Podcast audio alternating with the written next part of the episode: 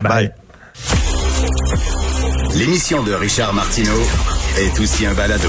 Écoutez au moment qui vous convient en vous rendant sur l'application ou le site cube.radio.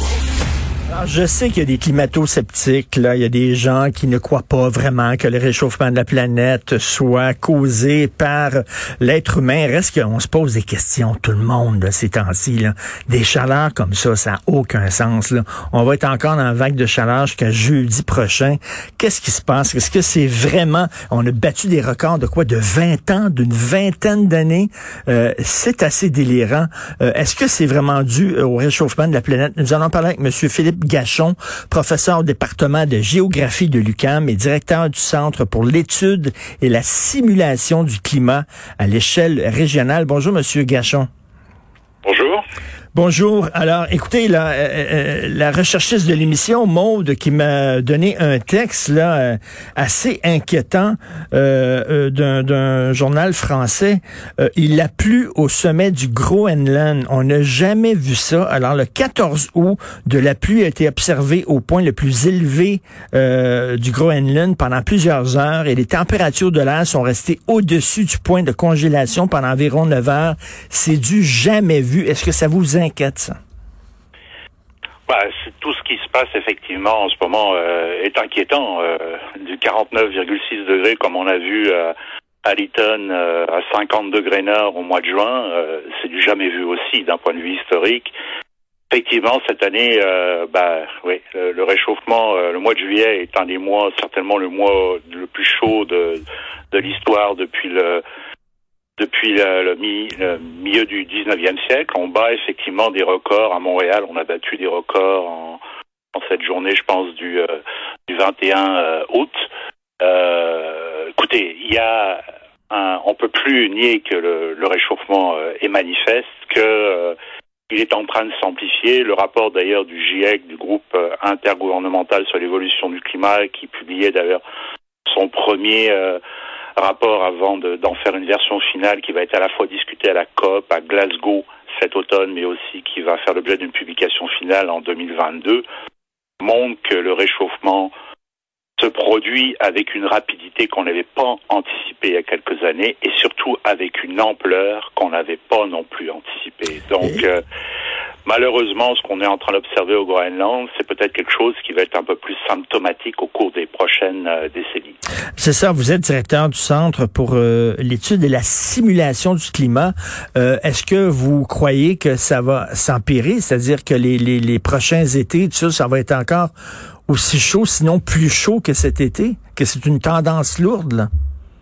C'est une tendance lourde plus on, on le, le, climat global euh, sur l'ensemble du globe se réchauffe, plus on augmente la probabilité justement d'avoir des extrêmes chauds, comme on l'a vu euh, cet été en Colombie-Britannique, comme c'est en train d'arriver un petit peu évidemment ici au Québec. Hein, euh, effectivement, une canicule, comme vous le mentionnez au début de votre, euh, intervention, à plusieurs reprises, mais surtout cette, cette fois, ça dure sept, huit jours. Là, on attend jeudi soir pour voir les températures diminuer. Euh, donc on est vraiment dans les chaleurs, chaleurs accablantes avec beaucoup d'humidité depuis vendredi euh, dernier. Euh, c'est assez, c'est assez rare. On n'avait pas vu ça dans le passé. Ça ne veut pas dire qu'il a jamais fait chaud, mais on n'a pas des, des fréquences aussi régulières de canicules comme ça à plusieurs reprises pendant l'été. Et ça, malheureusement, c'est effectivement une tendance lourde. Ça va juste être exacerbé par le fait que le climat se réchauffe et se réchauffe, comme je le disais tout à l'heure, de plus en plus rapidement et de, avec et, une ampleur et, inégalée. Et on va le dire, il n'y a pas seulement que des, euh, des bons côtés à ça, parce qu'il y a des gens qui se réjouissent du fait qu'il qu fasse très chaud. Euh, là, on parle de, de, glaciers qui fondent, on parle du niveau de la mer qui monte, euh, on parle peut-être de réfugiés climatiques. Euh, donc, c'est assez, c'est assez inquiétant. Mais il y a des gens qui disent, là, les climato-sceptiques qui disent oui, oui, effectivement, ça se réchauffe, mais ce sont des phénomènes naturels. La Terre, au fil des, millénaires, elle est passée par des périodes de refroidissement et des périodes de réchauffement et ça n'a rien à voir avec l'activité humaine. Vous en pensez quoi? Alors d'abord, basé sur des faits. Euh, effectivement, il y a eu des périodes géologiques où le climat était plus chaud qu'actuellement. Mais ces réchauffements-là se sont réalisés sur des milliers, voire des millions d'années. Okay? À l'époque des dinosaures, nous avions par exemple un taux de CO2 qui était à peu près de 1000 parties par million en volume. Aujourd'hui, il est euh, autour de 410 parties par million en volume. Donc le climat était plus chaud. Mais comme je dis, ça s'est produit sur des milliers, voire des millions d'années. Hmm. En l'espace de même pas un siècle et demi, la concentration de CO2 est passée de 270 ppmv à 410 ppmv. C'est du jamais vu dans l'histoire de la Terre. En tous les cas, avec l'information que nous avons d'un point de vue géologique, nous n'avons jamais vu des augmentations aussi rapides. Et pour l'expliquer, on ne peut pas l'expliquer sans l'intervention évidemment humaine, le fait que nous relarguons des gaz à effet de serre reliés à la combustion, combustibles fossiles, euh, gaz, pétrole, etc. Est-ce que vous faites un lien entre les feux de forêt là, qui est un peu partout au Canada, en Grèce, aux États-Unis, en Algérie? On dirait que la planète brûle. Est-ce que vous faites un lien entre ces feux de forêt-là et le réchauffement?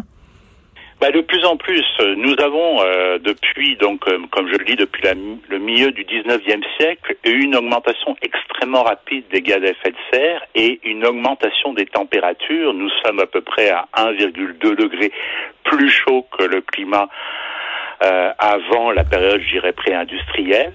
Donc c'est un fait et le GIEC, les experts nous disent qu'à peu près plus de la moitié, voire même plus de 60-70% de ce réchauffement-là, il est pas relié à des phénomènes naturels, c'est relié à l'activité humaine. Nous ne pouvons pas expliquer cette augmentation de 1,2 degré sans faire intervenir l'activité humaine. C'est un fait. Et Monsieur Gachon, justement, vous parlez de faits. Euh, vous savez ce qui se passe actuellement lorsque vous voyez les anti-vaccins, lorsque vous voyez les gens euh, qui voient un tutoriel sur YouTube puis qui se pensent soudainement des experts en virus. Euh, est-ce que vous êtes découragé de voir qu'il y a autant de gens qui ne croient pas à la science, sont sceptiques, ne croient pas aux faits? Alors, effectivement, c'est inquiétant et ça a pris effectivement une ampleur depuis un an et demi parce que de plus en plus de gens font, euh, font appel à cette, on va dire, source d'information qui est souvent peu fiable. Alors, il y a des moyens de contrer tout ça. Euh, je vais juste répondre un tout petit peu à votre question avant. Effectivement, les feux de forêt, tout ce qu'on voit à travers le monde, la planète brûle, mais c'est en partie relié effectivement au, au, fait que le climat se réchauffe. Alors, il y a des solutions pour justement contrer cette euh, ces fake news. En particulier au Québec, et ça c'est euh, c'est très bien d'ailleurs que le Québec le fasse, nous sommes la seule province à le faire. L'agence Science Presse, euh, avec les fonds de recherche du Québec, ont mis en place ce qu'on appelle des détecteurs de rumeurs. Hmm.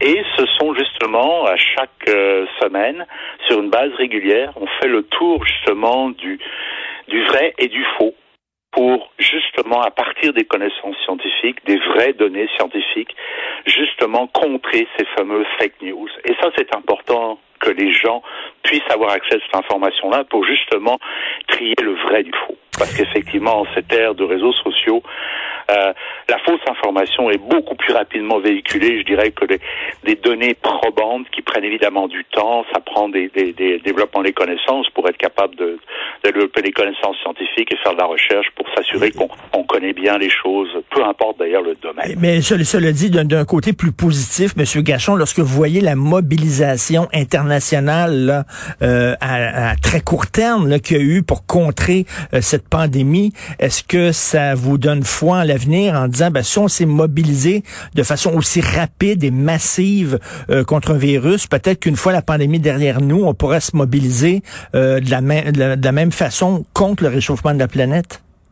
Absolument, c'est encourageant effectivement de voir à quel point cette mobilisation, elle finit par porter fruit. Donc, quand on veut, on est capable. Puis je hmm. pense qu'une des leçons de la pandémie, c'est de montrer à quel point ben, les autorités publiques, elles ne peuvent pas prendre des décisions basées sur des hypothèses. Ça prend des connaissances scientifiques. Il y a une forte mobilisation depuis un an et demi de la communauté scientifique euh, autour euh, du, problème, évidemment, de la Covid. On a réussi quand même, malgré, euh, malgré les difficultés, malgré le peu de temps qu'on avait à développer un virus, donc j'espère que ça va être la même chose pour le pour le climat, le réchauffement climatique. Il y a besoin d'une mobilisation scientifique. D'ailleurs, nos collègues européens viennent récemment cet été de demander à ce qu'il y ait une collaboration internationale encore plus étroite vis-à-vis du, du, problème du changement climatique parce qu'on a besoin d'une coopération et d'une coopération internationale comme on l'a vu dans le cas du Covid. Mais tout à fait, c'est très inquiétant et on est en pleine campagne euh, fédérale. Est-ce que vous trouvez qu'on en parle suffisamment euh, d'environnement? Euh, Depuis une semaine, malheureusement, on n'en parle pas beaucoup et euh, je pense que pour le bénéfice de tous les Canadiens, on devrait en parler beaucoup plus.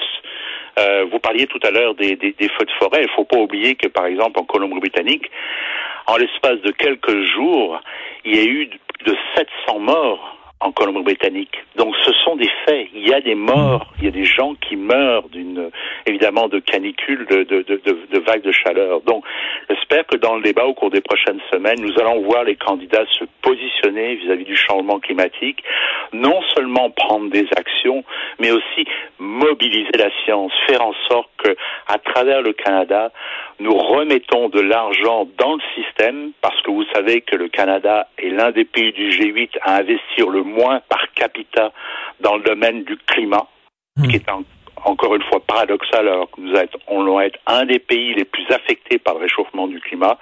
Donc effectivement, ça devrait être au cœur des débats à l'heure actuelle. C'est un enjeu extrêmement important pour tous les Canadiens. Ben, j'espère que là, on allume et que les gens sont sensibilisés parce que ce qu'on vit actuellement, là, c'est pas normal. C'est pas normal de voir. Euh, et, euh, on a l'impression que la, la planète s'affole. Donc, j'espère qu'après la pandémie, on va se mobiliser aussi euh, contre contre ça. Merci beaucoup, Monsieur Philippe Gachon, professeur au département de géographie de l'UQAM. Merci. Bonne journée. Merci à vous. Bonne Merci, journée. Au revoir.